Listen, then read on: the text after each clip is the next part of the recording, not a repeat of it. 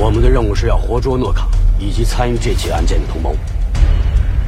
一旦他们被击毙，等于我们的任务失败。音乐有风险，观影需谨慎。听冰糖电影有效躲避烂片。嗨，你好，这里是冰糖电影，我是冰糖。《湄公河行动》这部电影是改编自一起真实的事件，是发生在2011年的湄公河惨案。现实中有关案情的来龙去脉，可以通过百度来了解一下，介绍的挺详细。但电影呢，毕竟是电影，而且本片还是一部商业大片，所以必然会在真实案件的基础上做相当大的改编。原则就是在大事实不违背真实案件的前提下。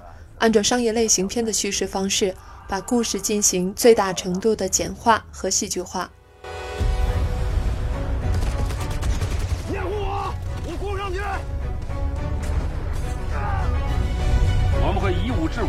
还十三位中国船员一个清白。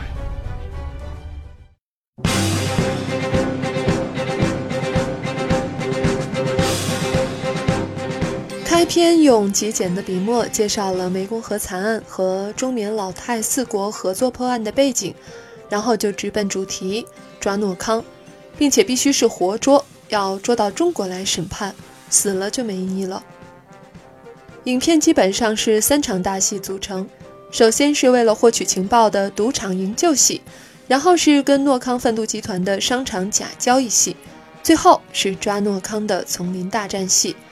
这三场大戏，首先是都很精彩，节奏上流畅紧凑。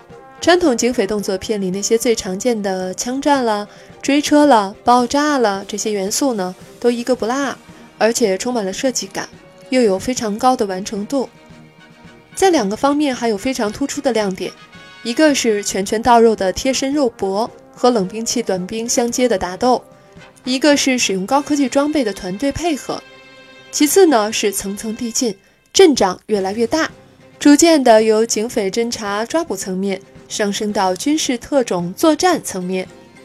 实事求是的说，这些只能是让本片成为一部合格的警匪动作片，谈不上惊艳。因为导演是香港警匪动作片的专业户林超贤，我们对他的期待必须是要高于这些的。湄公河行动当然还有更大的精彩，而这才是我们要说的重点。用一句话来概括的话，那就是影片的全面好莱坞化。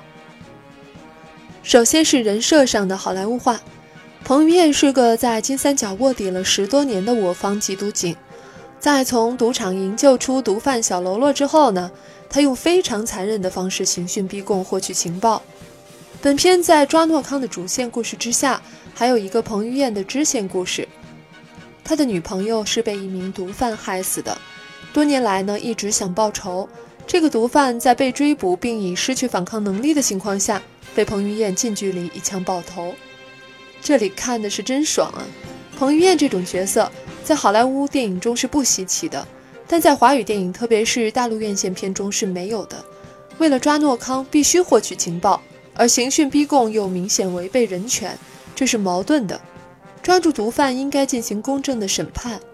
但是你害死我女朋友，我就想爆你的头，这又是矛盾的。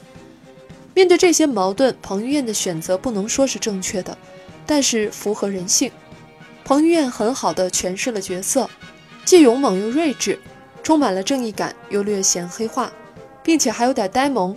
影片中有个彭于晏摘掉假发、假胡子，恢复帅气面庞，搞笑卖萌的镜头，当时影院里就有女生尖叫了：“哇，好帅啊！”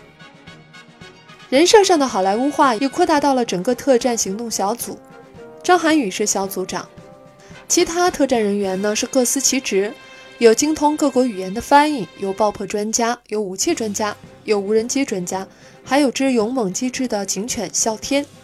特别是在赌场营救、商场假交易和丛林大战这三场大戏当中，我方的人员还有狗狗，分工明确，各司其职。各种高科技侦察装备，加上令人眼花缭乱的配合，精彩程度不亚于《碟中谍》中的团队配合作战。这种好莱坞化还体现在主题和价值观上。本片的主题就是必须用我国强大的实力，坚决维护公民在海外的利益。不再遮遮掩掩，就是强硬霸气，以牙还牙。前文谈到彭于晏的一些所作所为，就已经是这种价值观的体现了。影片中的特战小组行动属于越境武装抓捕，是不能暴露中国缉毒警身份的，是政府不承认的。这种特战行动在好莱坞电影中非常多，在大陆院线片中确实是第一次，必须承认这是一个很大的突破。好莱坞电影所传递的美国价值观，往往是霸权主义和人道主义并存的，本片也不例外。在面对诺康贩毒集团中战斗力和残忍程度几乎不亚于成年人的童子军时，我们也适度表达了关爱。影片也很悲悯地展现了在贩毒集团控制下的金三角地区底层人民的悲惨生活。当然了，这些关爱和悲悯也是好莱坞化的，就是高高在上的。看完《湄公河行动》，我第一时间想到的是《智取威虎山》，林超贤把一个真实案件拍成爽爆的好莱坞大片。徐克把一个革命历史题材拍出了全新的感觉，香港导演在类型片上更成熟的经验，保证了影片的成熟和精彩。上纲上线儿一下，《湄公河行动》这部影片无疑是明确地传递出了强烈的国家意识，类似那种砸日本车的狂热民族主义，我们必须是坚决反对。但是，用强大的力量坚决捍卫中国公民的海外权益，这一点我们必须旗帜鲜明的支持。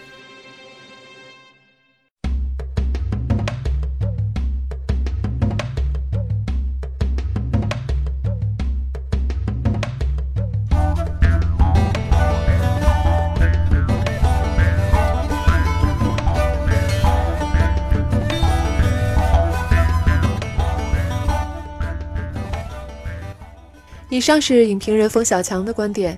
其实，冰糖自己看完《湄公河行动》的时候，想到的第一部电影是吴京的《战狼》。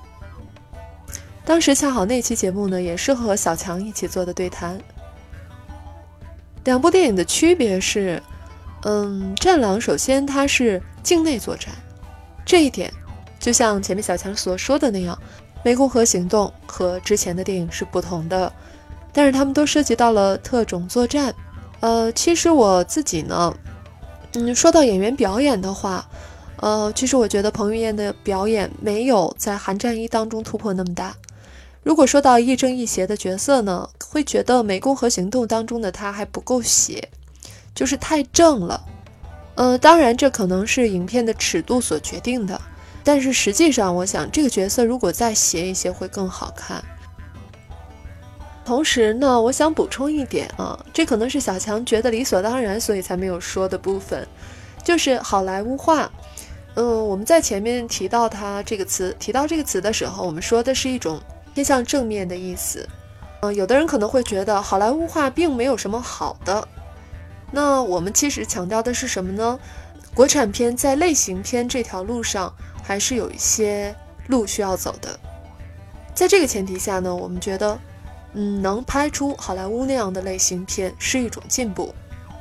如果连类型片都拍不好，却一定要强调影片的艺术性啊，或者是什么的话，这就有点自欺欺人了。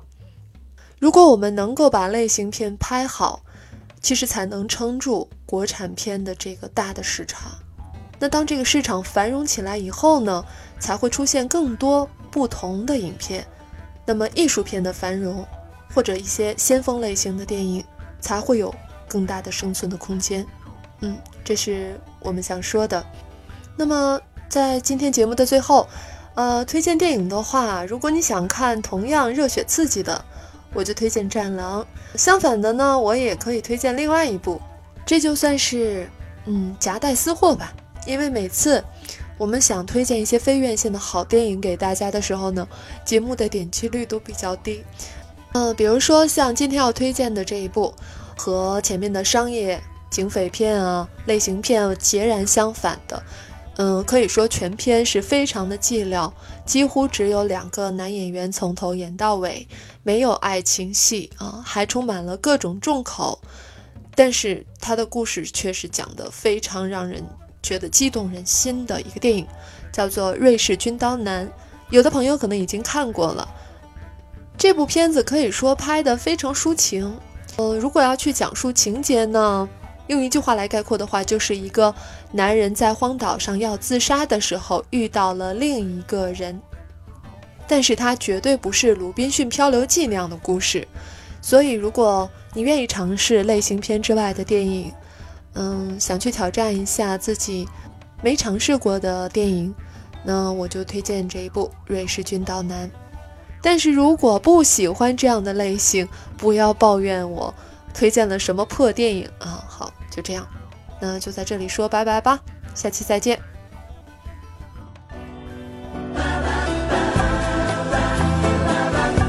留言或投稿，请关注微博、微信公号“冰糖电影”。